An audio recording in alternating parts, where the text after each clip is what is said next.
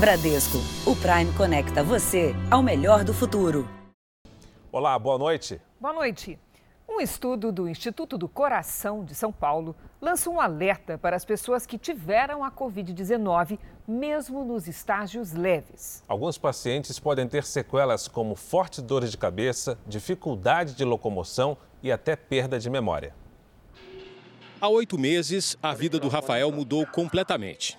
O publicitário pegou a Covid-19 em junho do ano passado, mas só teve sintomas leves. Quando voltou ao trabalho, começou a sentir fortes dores de cabeça. Passei a ter desmaios e passei a ter frequentemente convulsões. Comecei a apresentar dor de cabeça, uma dor de cabeça muito forte desse lado esquerdo, né?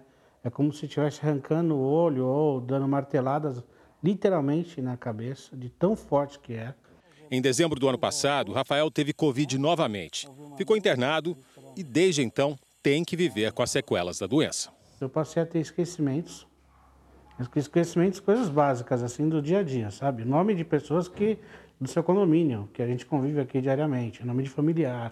Hoje eu tomo cerca de 10 a 15 comprimidos, fora as injeções, né, para controle de dor também, e a oxigenoterapia, que também ajuda no controle da dor. Rafael faz parte de um grupo de pacientes monitorados pelo INCOR, em São Paulo, num estudo com pessoas que tiveram Covid-19 com sintomas leves ou graves e passaram a ter disfunções cognitivas. O estudo realizado pelo Instituto do Coração é inédito no mundo. Mais de 400 pacientes que tiveram a Covid-19 estão em acompanhamento e 80% deles tiveram perda de memória, dificuldades de concentração e até de locomoção. O tema é tão importante que a Organização Mundial da Saúde aguarda a conclusão da pesquisa para adotar a metodologia desenvolvida aqui pelo Instituto do Coração. Quem já tinha e teve Covid se agrava.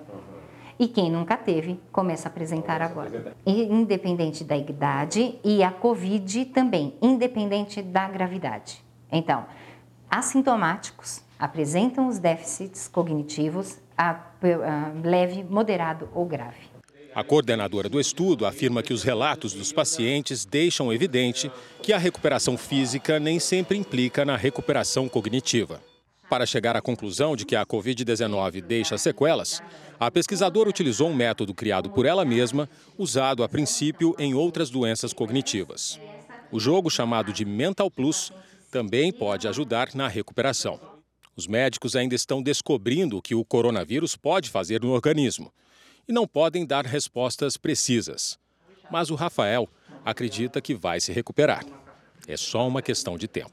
Para quem não acredita nessa doença, né, que ela torna a pessoa incapacitante, olha, é só conversar com alguém que era totalmente normal, mas tenho certeza de que ela é passageira. Veja agora outros destaques do dia. Anvisa libera vacinas que chegarem ao país por meio de aliança internacional. Energia mais barata e alta menor dos alimentos fazem a inflação perder força. Presidente Bolsonaro reúne ministros e diz que só há uma vaga aberta na equipe. Na série especial, a fragilidade na segurança dos portos menores atrai o tráfico de drogas.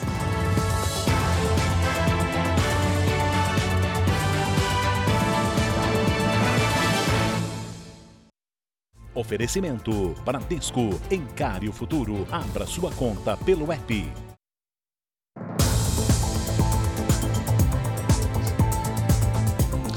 Um dos casos mais emblemáticos de feminicídio dos últimos tempos começa a ter um desfecho nesta semana. Luiz Felipe Manweiler, acusado de matar a esposa Tatiane Spitzner e jogar o corpo dela da sacada do apartamento onde moravam no interior do Paraná, vai a júri popular. Já está tudo pronto no Fórum de Guarapuava, a 250 quilômetros de Curitiba. Amanhã pela manhã, Luiz Felipe Manweiler começa a ser julgado. Há três anos, a mulher dele, a advogada Tatiane Spitzner, morreu no apartamento do casal. Na mesa central ficará o juiz. Do lado esquerdo ficará o promotor do caso. Luiz Felipe Manweiler sentará na ponta esquerda da sala, atrás dos advogados. No outro extremo ficarão os advogados da família de Tatiane. Os sete jurados assistirão a tudo no canto direito, de frente para o juiz. A previsão é que o julgamento dure dois dias. A audiência será presencial e deve ser transmitida pela internet. 30 pessoas foram sorteadas no mês passado para fazer parte do júri. Desse grupo, sete serão selecionadas para decidir o futuro de Manweiler. Ao longo do julgamento serão ouvidas testemunhas, entre elas policiais e peritos criminais. Depois, defesa e acusação apresentarão seus argumentos. Só então os jurados votarão se o biólogo é ou não culpado. Em novembro do ano passado, o jornalista Roberto Cabrini entrevistou Luiz Felipe Manweiler dentro da prisão. Ele negou ter matado a ex-mulher e diz que ela pulou da sacada depois de uma briga. Não asfixiei a Tatiane. Eu não matei a Tatiane, eu não matei a minha esposa. Mas a versão é confrontada por câmeras de segurança do prédio onde o casal morava. Elas flagraram Manweiler agredindo a mulher na garagem e no elevador. Depois que o corpo caiu da sacada, ele desceu até a rua. Em seguida, fugiu. Acabou preso perto da fronteira com o Paraguai porque dormiu ao volante e bateu o carro. O laudo do ML diz que Tatiane morreu por asfixia. Se condenado, Luiz Felipe Manweiler pode pegar até 30 anos de prisão. Ele responde por homicídio qualificado com qualificadora de feminicídio e ainda por fraude processual, por ter alterado detalhes do suposto crime, dificultando a investigação. E agora mais um caso de feminicídio. Em Santa Catarina, uma mulher foi morta pelo ex-marido. Ele fugiu, mas foi preso horas depois do crime. Tatiane Cardoso Lima, de 43 anos, foi ao trabalho do ex-marido pegar o dinheiro da mensalidade da escola da filha do casal. No local, Luiz Roberto Lopes de Moura, de 60 anos, a matou com sete tiros. Ele foi capturado na cidade de Porto Belo, a quase 70 quilômetros de Florianópolis. Eles estavam separados desde o começo do ano. Segundo amigos do casal, as brigas e agressões eram constantes. Ela era agredida é, com palavras, muito, muito, muito, e também com agressão física também ela sofria, né? E aí ela, ela acabava escapando para o quarto da filha dela, muitas vezes para correr dele, porque ele era muito violento, e ela tinha medo de denunciá-lo. Ela tinha muito medo de denunciar ele. Em São Paulo, um novo grupo passou a se vacinar hoje. São os profissionais de saúde acima de 60 anos. Aqueles trabalhadores que não estão na linha de frente, mas atendem em consultórios e clínicas, passaram a ter o direito de se imunizar. Entre as categorias estão os nutricionistas, educadores físicos, psicólogos, veterinários e dentistas, entre outros. O tamanho da fila é o tamanho da vontade de se proteger. Até a próxima semana, os profissionais da saúde com mais de 60 anos vão ser vacinados aqui na capital paulista, como fez este médico e professor da USP de 85 anos. Isso é uma conquista muito importante. Né?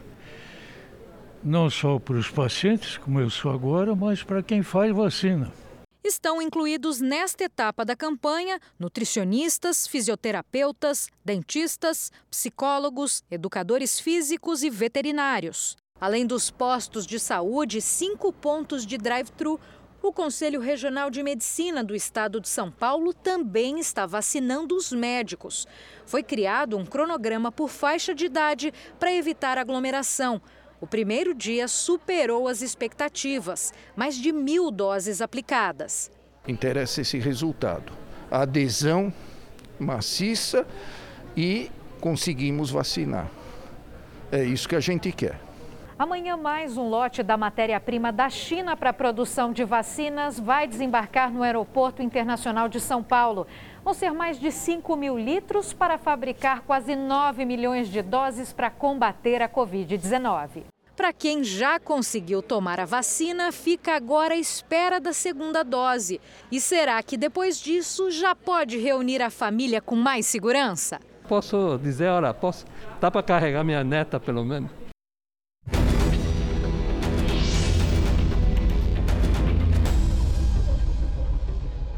Minha pergunta é: quem toma vacina tem que continuar usando a máscara?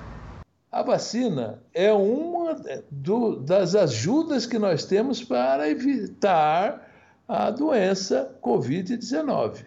Outras são distanciamento social, evitar aglomeração, máscara, lavar as mãos com constância. Então, o uso da máscara até segunda ordem vai continuar, com vacina ou paciente eh, imunizado pela própria doença.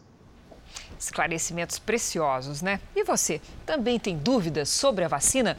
Então mande um vídeo com a sua pergunta para o nosso número. Ele é o 11 99898 7777. Começou hoje nos Estados Unidos o julgamento do segundo processo de impeachment contra o ex-presidente Donald Trump. Depois de quatro horas de debates e votação, o Senado americano decidiu que o processo de impeachment é constitucional e deve prosseguir. Trump é acusado de incitar a violência que levou à invasão do Capitólio em janeiro. A equipe de defesa exigiu que Trump tenha direito de expressão. Ele foi o primeiro presidente do país a enfrentar um processo de impeachment enquanto tentava se reeleger e também o primeiro a ter dois processos aprovados pela Câmara dos Estados Unidos. Vamos agora com a opinião do Augusto Nunes. Boa noite, Augusto. Boa noite, Cris. Boa noite, Fara. Boa noite a você que nos acompanha. Em 22 de dezembro passado, nove dias antes do encerramento do mandato, o ex-prefeito Marcelo Crivella foi afastado do cargo e preso por ordem de uma desembargadora do Rio. Era só o começo da sequência de agressões ao devido processo legal e ao direito de ampla defesa. Primeiro instalado numa penitenciária na Zona Norte, depois em regime de prisão domiciliar, faz quase 50 dias que Crivella usa tornozeleira eletrônica, está proibido de receber qualquer visitante além do próprio advogado e não pode conceder entrevistas. O ex-prefeito é vagamente acusado de chefiar uma organização criminosa que agiu na prefeitura do Rio nos últimos quatro anos. Nessa hipótese, ele seria o primeiro chefão da história que nada lucrou com as bandalheiras dos chefiados. A declaração de bens de Crivella atesta que entre a posse e a prisão ele não enriqueceu um só centavo. Seu único bem é o apartamento de 230 metros quadrados na Barra da Tijuca, comprado em 2009. O patrimônio continua do mesmo tamanho e tem procedência conhecida e legítima. Já que o réu não pode falar, seus acusadores têm de explicar urgentemente por que Crivella começou a cumprir uma pena de prisão sem ter sido sequer julgado, muito menos condenado. A seguir, você vai conhecer o projeto que prevê autonomia para o Banco Central. Está sendo votado neste momento na Câmara. E na série especial, os menores portos do Brasil chamam a atenção do crime organizado pela falta de segurança.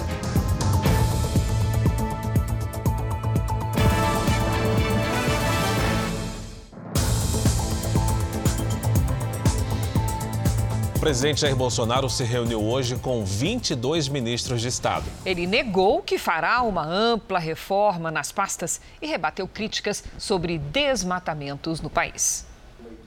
Eduardo Pazuello da Saúde fez um balanço do Plano Nacional de Imunização e falou da expectativa de vacinar milhões de brasileiros ainda no primeiro semestre, quando a produção de vacinas em laboratórios nacionais for intensificada. A possibilidade de reforma ministerial também foi debatida. O presidente avisou aos ministros que, por enquanto, a única mudança prevista é no Ministério da Cidadania. Onix Lorenzoni vai para a Secretaria-Geral da Presidência e abriu vaga no cargo que cuidou do auxílio emergencial ao longo de 2020. A expectativa é que algum aliado político assuma a função. Bolsonaro avisou aos ministros Ernesto Araújo, das Relações Exteriores, Ricardo Salles, do Meio Ambiente e Tereza Cristina da Agricultura que eles continuam. Já o vice-presidente Hamilton Mourão não foi convidado para a reunião. Não fui convidado, não fui chamado, né? Então acredito que o presidente julgou que era desnecessária a minha presença. Não estou incomodado, né? Ainda não houve uma definição do novo ministro da Cidadania. Nesta tarde, Bolsonaro se reuniu com os deputados Marcos Pereira e Silvio Costa Filho dos Republicanos. Mas, de acordo com os dois, o tema não foi tratado. E a pauta com o presidente foi o projeto de autonomia do Banco Central. Silvio Costa Filho é o relator do texto. Marcos Pereira ainda afirmou que o partido não fez nenhuma indicação para o cargo de ministro da Cidadania. O encontro teve as presenças ainda do presidente do BC, Roberto Campos, dos ministros Paulo Guedes e Gilson Machado e de parlamentares. No fim da tarde, Bolsonaro participou do lançamento do programa Adote um Parque. Empresas e pessoas físicas poderão ajudar a conservar áreas de preservação. O presidente falou das críticas que o Brasil tem recebido por incêndios na Amazônia e se referiu à relação com a França, citando a Guiana Francesa. Não tem porquê Brasil e França se distanciarem. Afinal de contas, somos vizinhos. A maior fronteira da França é o Brasil. Até botei aqui. Para não esquecer, 730 quilômetros de fronteira. O Brasil é o país que mais preserva seu meio ambiente. Muitos países não se fala em mata ciliar, reserva legal. Nós temos tudo isso. Ainda em Brasília, está na pauta de votações hoje no plenário da Câmara a autonomia do Banco Central. Esse projeto já foi aprovado pelo Senado e é defendido pelo governo e também pelo novo presidente da Casa, Arthur Lira. O assunto é discutido há mais de 30 anos no Congresso, mas só no final do ano passado um projeto sobre o tema recebeu o aval do Senado. O relator da proposta na Câmara manteve o texto como aprovado pelos senadores, que nem precisou passar pelas comissões. Seguiu direto para o plenário com pedido de urgência na votação. O texto prevê mandato fixo de quatro anos para o presidente do Banco Central, com início no terceiro ano de mandato do presidente da República, para garantir a gestão de forma independente independente do Poder Executivo. Os oito diretores do banco também terão quatro anos de mandato e a cada ano dois deles serão substituídos. Todos os nomes precisam ser aprovados pelo Senado. O mandato pode ser renovado uma única vez e os nomeados não poderão ser demitidos pelo presidente da República. O Banco Central ele não pode ser, ficar ao bel prazer do presidente de plantão. Então, isso é uma péssima sinalização ao mercado nacional e ao mercado internacional. Que nós pudéssemos votar esse projeto, mesmo com contrariedade de toda a oposição que está aqui nessa casa.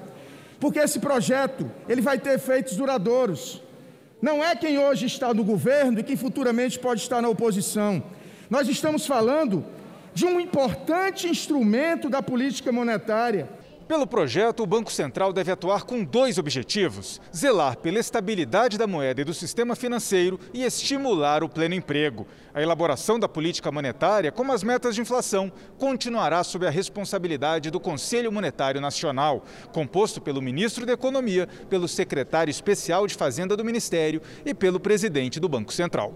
A equipe econômica defende a autonomia do banco como uma sinalização de que mais independência na gestão do Banco Central deve atrair mais investimentos ao país. o repórter Yuri Ascar continua acompanhando esta importante mudança, as discussões sobre o projeto de autonomia no Banco Central. Yuri, qual é a situação de momento? Boa noite, Cris. Boa noite a todos. Neste momento, os parlamentares buscam um acordo, viu? Ou para tentar a votação ainda hoje ou deixar para amanhã. O presidente da casa, Arthur Lira, foi criticado pela oposição, que tentou adiar essa análise, cobrando os debates nas comissões e audiências públicas sobre o tema antes dessa votação. Mas o plenário derrubou os primeiros requerimentos apresentados pela oposição, sinalizando que já existe maioria para aprovação do texto. E se aprovado o projeto, ele segue para a sanção do presidente Jair Bolsonaro. Cris, Fara. Obrigada, Yuri. Ainda em Brasília, o Supremo Tribunal Federal liberou para a defesa do ex-presidente Lula o acesso integral às supostas mensagens vazadas entre procuradores da Operação Lava Jato e autoridades. A decisão foi tomada por quatro ministros da segunda turma: Ricardo Lewandowski, Nunes Marques, Carmen Lúcia e Gilmar Mendes. O ministro Edson Fachin, relator da Lava Jato, foi o único a votar contra. O material foi apreendido na Operação Spoofing, em que hackers foram investigados por invadir os telefones dos procuradores e do ex-juiz Sérgio Moro. Veja a seguir: inflação desacelera em janeiro e a energia é uma das responsáveis. E na série especial, a fragilidade na segurança facilita a ação dos traficantes nos pequenos portos do Brasil.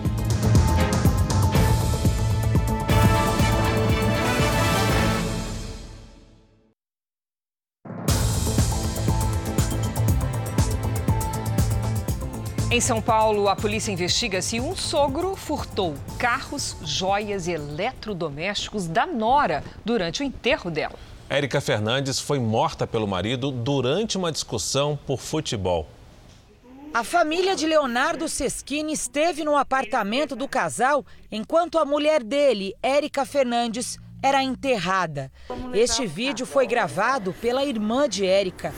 Levar a TV da sala, levaram o carro sem autorização judicial. Eles não fizeram questão de limpar nada do assassinato em si, onde tirou a vida da minha irmã. A representante comercial foi morta com golpes de faca pelo marido. O casal teria discutido após a final da Taça Libertadores, vencida pelo Palmeiras. Érica torcia para o time e Leonardo é corintiano. Ele foi preso em flagrante, mas está internado em um hospital porque ficou ferido. A família da vítima registrou um boletim de ocorrência de furto na delegacia que investiga o homicídio. Tudo está sendo feito como se fosse apenas uma separação. Não está tendo respeito com o fato em si que ela foi assassinada. É, não está se pensando nos meus sobrinhos, porque ao meu ver, quem tem direito a estar com algo que a minha irmã conquistou são eles. Segundo a polícia, foi o sogro de Érica quem retirou o veículo e os equipamentos do apartamento. Ele estava acompanhado de mais dois parentes. A advogada de Leonardo Seschini alegou que a família dele fez isso para proteger os bens, já que o imóvel é alugado.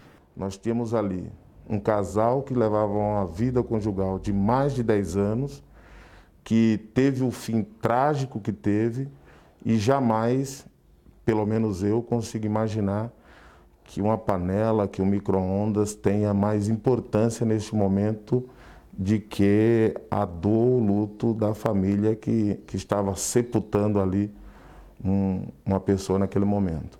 Nós tentamos contato com o sogro de Érica, mas ele não retornou as ligações. Os filhos do casal estão na casa da avó materna, que vai pedir a guarda definitiva das crianças. Depois de uma investigação de quase três semanas, foi preso em São Paulo um ladrão especializado no roubo de relógios de luxo. Foram 20 dias de investigação até a prisão do suspeito de participar da tentativa de roubo de um relógio avaliado em mais de 30 mil reais. A vítima estava no banco de trás de um táxi quando o assaltante de moto apontou a arma. Ele usava um baú de entrega como disfarce. O passageiro reagiu e lutou com o criminoso. A moto caiu e a vítima foi puxada pela janela. A luta continuou e o taxista foi ajudar. Numa atitude extremamente arriscada, os dois conseguiram desarmar o assaltante, que estava sem munição. Do jeito que foi, não estou morto por causa que a arma não tinha munição. Mas até aí, que vai saber. A gente tomou a moto dele, tomou a arma, ficou com o celular, tudo, né? Que ele estava ali, ele saiu correndo. Foi apelidado aqui pela investigação de ladrão trapalhão, né? Que ele, sua forma foi totalmente atabalhoada. É, ele, na verdade, ele originalmente ele era ladrão de carga estelionatário. Ele migrou para essa modalidade de ladrão de relógio de luxo, que é uma modalidade muito específica, né? A vítima é um advogado brasileiro que mora na Holanda e estava só de passagem pela cidade. Ele tinha acabado de sair deste restaurante num bairro nobre de São Paulo e não imaginava que carregava no braço um objeto tão cobiçado. Investigações apontam a rota dos relógios roubados. De São Paulo, são levados para receptadores no sul do país, onde recebem um certificado com registro falso para serem revendidos em países como Uruguai, Paraguai, Argentina e África do Sul. A polícia investiga se o suspeito preso hoje faz parte de uma quadrilha especializada nesse tipo de roubo. Uma estudante morreu após um acidente de trânsito em Balneário Camboriú, Santa Catarina. O motorista que causou o acidente fugiu sem prestar socorro. As imagens de câmeras de segurança mostram o momento exato da batida.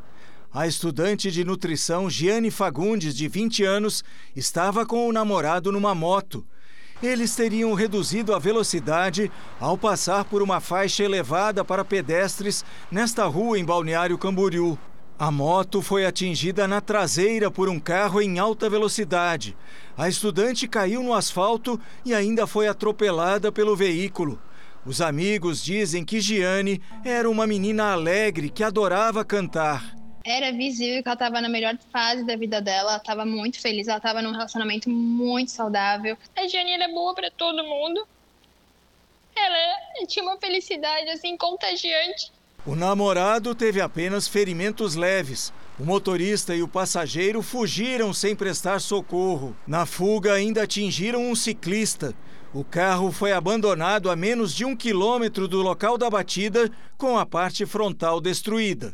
O motorista suspeito foi identificado pela polícia. É um homem de 21 anos que não teve o nome revelado.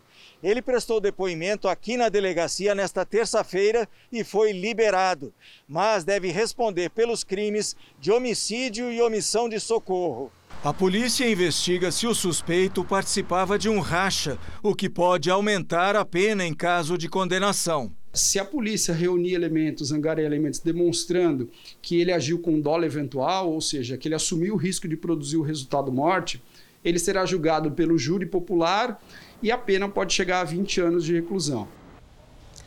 Uma cena tem chamado a atenção de quem passa pelas ruas do Rio de Janeiro. Dois moradores de rua usaram o pouco que receberam de doações para transformar o pequeno espaço na calçada em um lar. Centro do Rio de Janeiro, um dos pontos mais movimentados da cidade. No meio do vai e vem do trânsito e dos passos apressados de quem segue por aqui, uma cena tem chamado a atenção. É a Casa na Rua, um espaço organizado por dois amigos que precisaram chamar de lar a calçada de uma das principais avenidas cariocas. Rodrigo e Guilherme se conheceram nas ruas há três anos. Juntos tomaram a decisão de fazer daquele lugar o mais agradável possível. Hoje é um orgulho de experimentar na rua e ser organizado e alguém falar que tu, pô, muito bem, parabéns, muito organizado você, poxa, tá de parabéns, nem lá em casa é assim. Os produtos de limpeza são comprados com pouco dinheiro que entra das doações e de bicos, recolhendo material reciclado. Debaixo da marquise, os lençóis estão sempre esticados e limpos. As roupas lavadas e dobradas. Primeira coisa que a gente acorda, escovar o dente, lavar o rosto, vir aqui na cama aqui, tirar o travesseiro, amassar a fronha, entendeu? Não deixar ele na outra cama. Primeiro cada um arruma tua cama. Ele joga pra lá, as coisas dele, vem aqui, estica o dele, varre o primeiro dele, bota tudo dele. Aí vem eu fazendo a mesma coisa, na mesma, na mesma régua, e vou deixar. E a gente vê se tá bonito, se tá no padrão. Mais de 7.200 pessoas vivem hoje em condição de rua no Rio de Janeiro. Depois de 30 anos, Guilherme vai ter um documento e poderá tentar voltar ao mercado de trabalho. A ajuda veio de uma fundação. A gente sempre procura trabalhar com essa, com essa questão da perspectiva do desejo deles. E ele, os dois falam muito dessa necessidade e vontade de se inserir no mercado de trabalho. Uma chance para recomeçar. Eu espero daqui para frente. Amanhã não tá mais aqui, tá entendendo? Eu vou passar aqui amanhã, indo trabalhar, falei, caraca, olha como eu dormi nessa calçada. inflação oficial deu uma desacelerada no começo do ano. O resultado em janeiro ficou bem abaixo em relação ao mês anterior. E entre os motivos está a queda na tarifa da energia elétrica. Para encher o tanque, bolso mais vazio. A gasolina subiu mais de 2% em janeiro, no oitavo mês seguido de alta. No supermercado, também teve cada susto. É, os alimentos ficaram mais caros outra vez. Vai equilibrar só para nossa mesmo, no caso. Se tiver o preço bom, leva. Se não... Tem a semana do frango. Não reclama que é a semana do frango, que é o que está mais em conta. Mas pelo menos essa alta dos preços dos alimentos foi menor do que no mês anterior, o que ajudou a desacelerar a inflação. De 1,35% em dezembro, o índice passou para 0,25%. O que mais fez a inflação perder força em janeiro foi uma despesa que todo mundo tem. Cada vez que você acendeu uma lâmpada, usou energia elétrica, pagou menos do que em dezembro. É que a tarifa ficou 5,6% mais barata. Isto porque a conta de luz, que estava antes na bandeira vermelha, passou para a amarela. A inflação acumulada nos últimos 12 meses passou de 4,5%.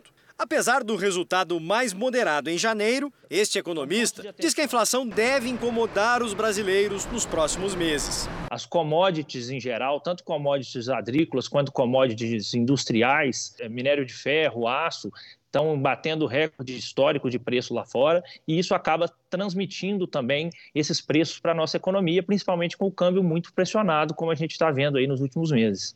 E para conter a alta dos preços, o Banco Central pode subir os juros. Todo mundo sabe já que a taxa de juros vai ser aumentada ao longo de 2021. Esses 2% ao ano da Selic atual, eles são bem abaixo da taxa de juros de equilíbrio. A questão é qual que vai ser a velocidade desse aumento e quando que esse aumento se inicia.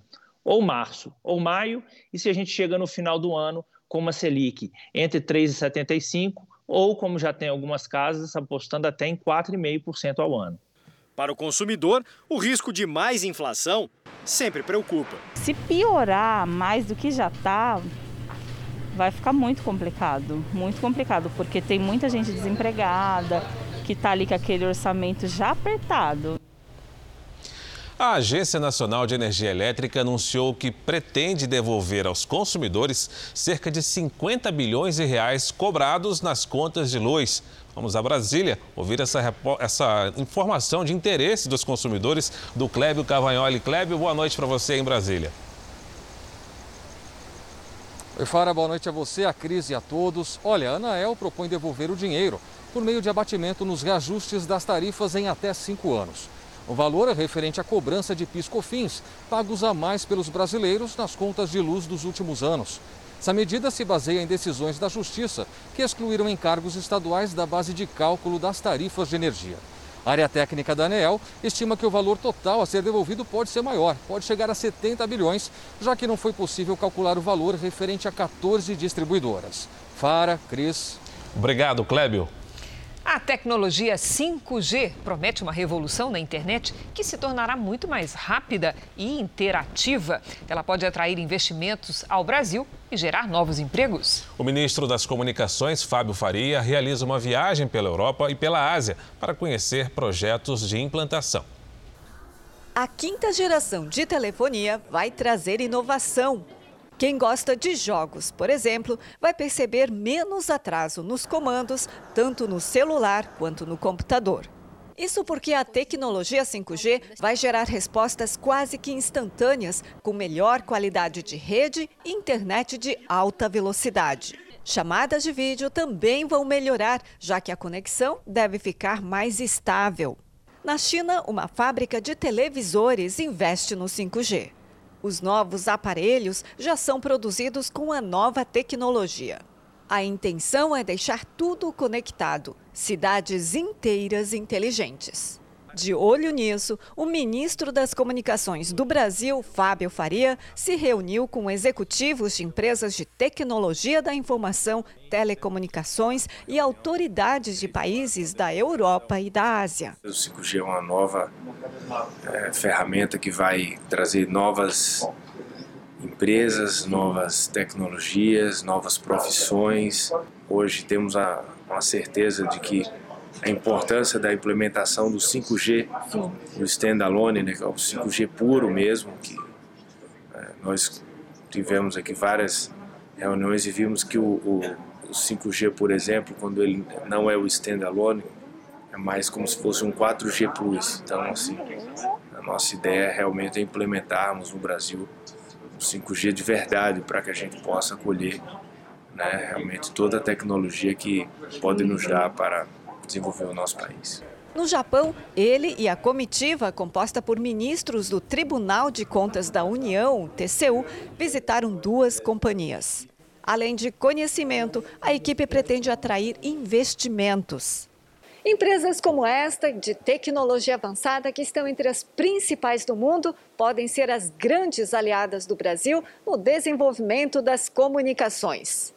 O governo brasileiro caminha para a realização de um leilão sobre a nova tecnologia. E não há veto às empresas chinesas. O Brasil está realizando agora o processo leilão, está na Anatel, finalizando a primeira parte, depois vai para o TCU. Muito importante o TCU ter vindo para tirar as dúvidas e conhecer de perto aqui as empresas. A concorrência ainda precisa ser analisada pela Agência Nacional de Telecomunicações, a Anatel, e pelo TCU, mas o leilão deve acontecer ainda este ano. As vacinas disponibilizadas pelo consórcio da Organização Mundial de Saúde não vão precisar de registro para uso no Brasil. Quem tem as informações é o repórter Matheus Scavazini. Boa noite, Matheus. Boa noite, Cris. Fara. A decisão foi tomada hoje pela Anvisa. Além do registro, as vacinas disponibilizadas pela COVAX Facility da OMS também não vão precisar de autorização para uso emergencial. Segundo o Ministério da Saúde, o Brasil deve receber 42 milhões de doses do programa da OMS, que reúne mais de 150 países. A farmacêutica que desenvolve a vacina indiana Covaxin informou hoje que pode começar a enviar o imunizante para o Brasil ainda nesta semana. O Ministério da Saúde prepara o contrato para a compra de 20 milhões de doses. Cris, Fara. Obrigada, Matheus. Vamos ver agora como é que está o andamento da vacinação em todo o país? 48 mil brasileiros já foram imunizados com as duas doses da vacina no Brasil. Hoje o país chegou à marca de 4 milhões de vacinados com a primeira dose, o que equivale a 1,91% de toda a população. São Paulo ultrapassou 1 milhão de vacinados e continua sendo o estado com o maior número de doses aplicadas. Veja lá, 2,19%. Minas Gerais aparece em segundo lugar, com mais de 350 mil pessoas que receberam a vacina, o que representa quase um e meio da população mineira. Já o estado do Amapá aplicou até agora pouco mais de 10 mil doses da vacina, equivalente a 1,26% dos moradores do estado. O Acre também aparece no final da fila de vacinas aplicadas. Até o momento, 11.500 moradores do estado receberam a primeira vacina contra a Covid-19. O coronavírus pode ter circulado por outras regiões antes de chegar à cidade chinesa de Wuhan, onde o primeiro surto de Covid-19 foi registrado no mundo.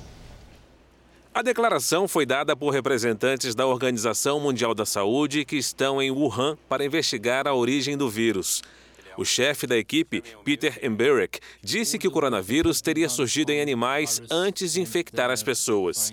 As evidências apontam que o vírus pode ter vindo de morcegos de uma reserva natural que muito provavelmente não estavam em Wuhan.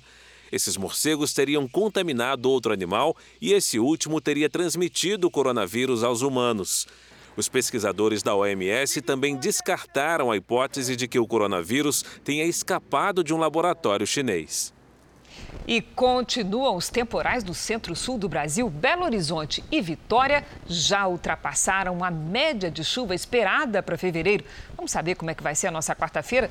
com a Lidiane Sayuri. Boa noite, Lid. Oi, Cris. Boa noite para você, para o Fara, para todo mundo aí do outro lado. Olha, só não vai chover no interior do Nordeste e em uma pequena parte do Centro-Sul. Essa chuva é provocada pelo acúmulo de nuvens do norte até o sudeste do país. É um fenômeno comum no verão e ainda deve causar muitos temporais entre o Amazonas e o Espírito Santo. Nesta quarta, tem previsão de chuva pesada no Acre, Amazonas, Rondônia, sul do Pará e Mato Grosso. Nos litorais do Rio Grande do Norte e da Paraíba, também. O solo encharcado com a chuva dos últimos dias aumenta o risco de deslizamentos e alagamentos no leste de Minas Gerais, Espírito Santo e também no Rio de Janeiro. Mais cedo, os temporais voltaram com força à região sul. Em Santa Catarina, teve até granizo. E amanhã isso pode se repetir no Rio Grande do Sul. Teremos tempo firme apenas nas áreas claras do mapa.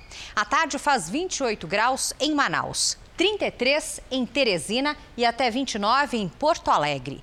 No Rio, chuva isolada com máxima de 28 graus. Em BH, chance de temporais com 26. E na capital paulista, 27 graus com pancadas à tarde. Tipo Obrigada, Lid. Até amanhã. No litoral de São Paulo, o entregador que estava a caminho do trabalho parou para ajudar a vítima de um acidente. E quando chegou à empresa, foi surpreendido com uma demissão. O celular caiu no chão durante o resgate e ficou todo quebrado. Mas foi com ele que Robson conseguiu tirar essas fotos no local do acidente para mostrar ao patrão o carro ainda virado e o motorista salvo. O entregador se atrasou no emprego para ajudar no socorro à vítima. Na hora, eu pensei só em ajudar. Eu parei minha moto, dei a mão na pista para pedir socorro, que eu sozinho não sei se eu dava conta e entrei no mato. O acidente foi na rodovia Rio Santos, na região de Bertioga, litoral norte de São Paulo. Robson seguia de moto por aquela outra pista quando o motorista de um carro que vinha logo atrás tentou ultrapassá-lo e perdeu o controle da direção. O veículo capotou várias vezes, cruzou as duas pistas. Aqui no asfalto ainda tem marca dos pneus. O carro entrou nesse matagal e só parou ali na frente, onde tem uma vala. Ele podia morrer afogado, ali estava cheio de lama, totalmente lama e água. Robson ainda não conseguiu contato com o motorista, mas sabe que ele sofreu só ferimentos leves. A ajuda durou cerca de meia hora. Foi muito para o patrão, que demitiu o entregador no mesmo dia. Eu só quis me desculpar pelo atraso e explicar para ele. Ele falou que não estava satisfeito com o meu serviço, não estava satisfeito com a situação e mandou eu procurar outra coisa. Pai de dois filhos, Robson dependia desse emprego, mas não se arrepende do ato heróico. Faria tudo novamente. E melhor ainda, eu ficaria até o final para ver o resgate e ver que está tá 100% bem. Você não ficou até o final porque estava preocupado com o Preocupado emprego. com o meu emprego. No ABC Paulista, um homem foi espancado dentro de casa por policiais militares que atendiam a um chamado de violência doméstica. Meia-noite e a polícia militar chega para atender o chamado de uma mãe. O filho dela está embriagado. Ele mesmo conta que fica agressivo quando bebe. Aí peguei e comecei a discutir com a minha mãe. Quebrei o meu portão, a gente briga, xinga, discute. Não de agressão, mas discussão entre família, entendeu? Como o quintal todo discute. Câmeras de segurança mostram os policiais tentando entrar na casa. Mas o homem, de 45 anos, não deixa. Os PMs então jogam spray de pimenta pela janela do quarto. O homem sai no portão e xinga os policiais. Antes de voltar, é empurrado e imobilizado. Deitado no chão, sem oferecer resistência, é espancado por três PMs com vários chutes e golpes de cacetete. As agressões duram um minuto e meio. Eu fiquei, acho que uns oito, nove minutos desmaiado. Depois de acordar, o homem é carregado para a viatura. Os policiais levaram a vítima para o hospital, mas, segundo ela, não foi atendida. Depois foram para a delegacia.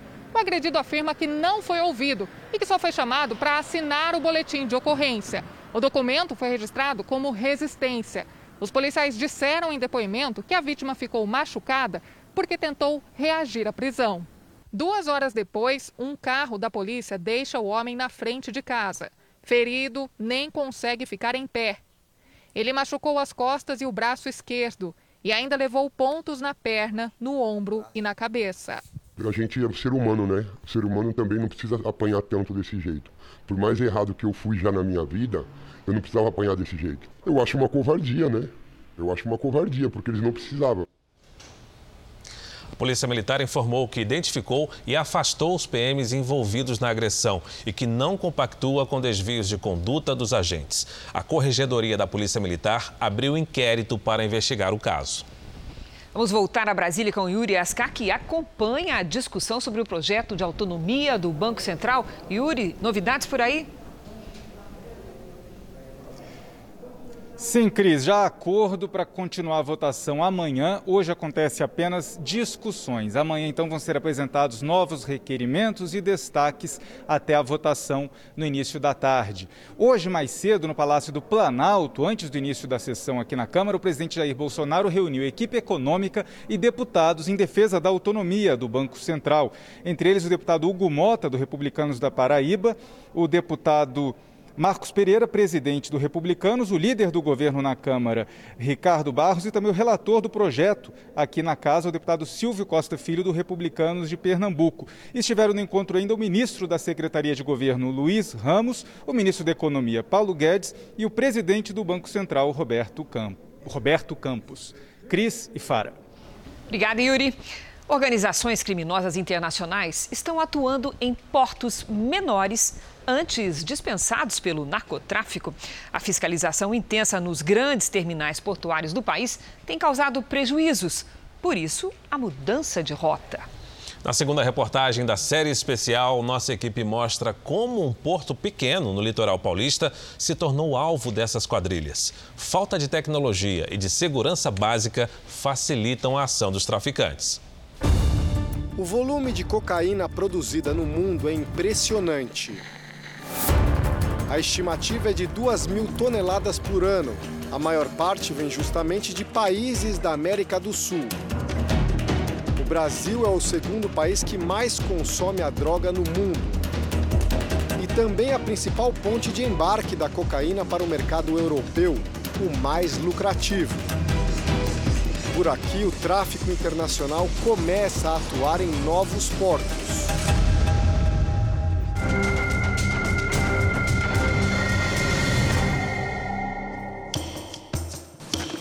São Sebastião, litoral de São Paulo. Uma região famosa pelas belezas naturais que agora está no radar da Polícia Federal. A imagem geral do porto de São Sebastião talvez não impressione. O movimento de embarcações é pequeno, ele pode receber no máximo dois navios de carga e três petroleiros. Mas o tráfico internacional de drogas também se interessa por esse tipo de porto, até porque a vigilância é menor e as possibilidades de infiltrar cocaína são reais. Eles começam a migrar para outros portos que têm menos fiscalização porque tinha menos casuística e também vão cumprir aí o objetivo final, que é a cocaína chegar em países da África, da Ásia, da, da, da Europa. Até o ano passado, nenhuma apreensão havia acontecido em São Sebastião. Mas o porto passou a exportar grãos e a ser mais utilizado. E em outubro de 2020, 1.500 quilos de cocaína foram encontrados numa carga de milho, depois, o navio foi liberado para seguir para a Espanha.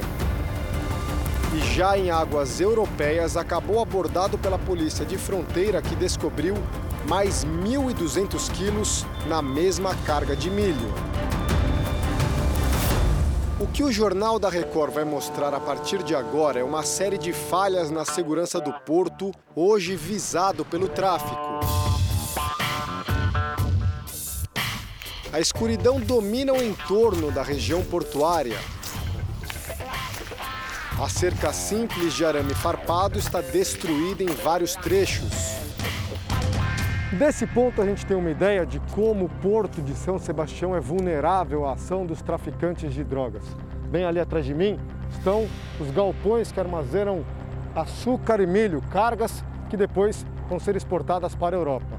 Desse lado aqui, olha só, o muro de proteção tem no máximo dois metros de altura e para facilitar a ação das quadrilhas ainda tem esse banquinho. Os funcionários relatam que muitas vezes os criminosos jogam mochilas com cocaína para a parte interna do porto. Dessas mochilas depois são recolhidas por trabalhadores portuários recrutados pelas quadrilhas internacionais. O tráfico ele trabalha na fragilidade da pessoa, na, na situação econômica, ele vai buscar aonde ele pode captar e em todos os setores, inclusive na, na, nos, nos próprios organizações de segurança. A gente tem vários exemplos aí. Polícia Federal, Receita Federal, Guarda Portuária, não é só o trabalhador do porto. Não existe nem, nenhum setor que seja imune a esse tipo de assédio. Nossa equipe conseguiu acesso à área de segurança do Porto de São Sebastião e mostrou na prática que o scanner comprado pelo governo paulista por 4 milhões e 250 mil reais não é usado. O equipamento deveria estar em funcionamento para vistoriar os caminhões que entram no porto. Esse scanner foi adquirido em 2017. E desde então nunca funcionou. Você pode ver, não virou, né? Se tivesse operando, ele teria que estar ligado. Ligado com um agente aí. Com um agente aqui na frente, né? Pra controlar a entrada e saída. Levaram os. Levaram. Acabaram de levar. Botaram ali. Próximo ao ponto onde os caminhoneiros passam a noite, as falhas na segurança são ainda mais evidentes. Essa é uma área no entorno do porto. Aqui tem entulho, matagal, esgoto, um ambiente que atrai usuários de drogas e delinquentes. Os registros são de pequenos furtos, como de fios de cobre e outros equipamentos. Por tudo isso, quase metade das câmeras israelenses de última geração instaladas aqui no porto de São Sebastião deixaram de funcionar. Cara, tudo abandonado, gente. Para o especialista em segurança portuária, tanta vulnerabilidade fez os portos menores do Brasil entrarem na rota do tráfico internacional de drogas.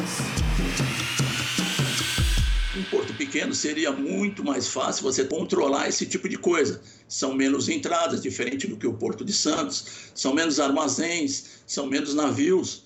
Mas você, se você não tem a cultura, você não tem a tecnologia, você não tem serviço de inteligência, que é análise de risco, não tem a integração das autoridades intervenientes e você não tem a cultura de se combater isso, o traficante ele vai buscar onde ele encontra uma situação mais fácil para ele, onde é mais vulnerável.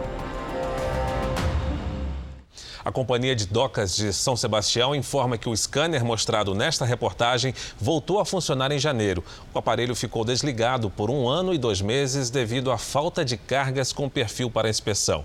A compra de mais câmeras de segurança está em fase de licitação. E agora uma última notícia. O Jornal da Record apurou que o novo ministro da Cidadania deve ser o deputado João Roma, do Republicanos da Bahia, como nosso portal R7.com antecipou esta manhã. O presidente Bolsonaro considera que, por ele, está decidido. O anúncio deve acontecer na próxima semana. O Jornal da Record termina aqui. E à meia-noite e meia tem mais Jornal da Record. Você fica agora com a novela Gênesis. E a gente se vê amanhã. Até lá. Excelente noite e até amanhã.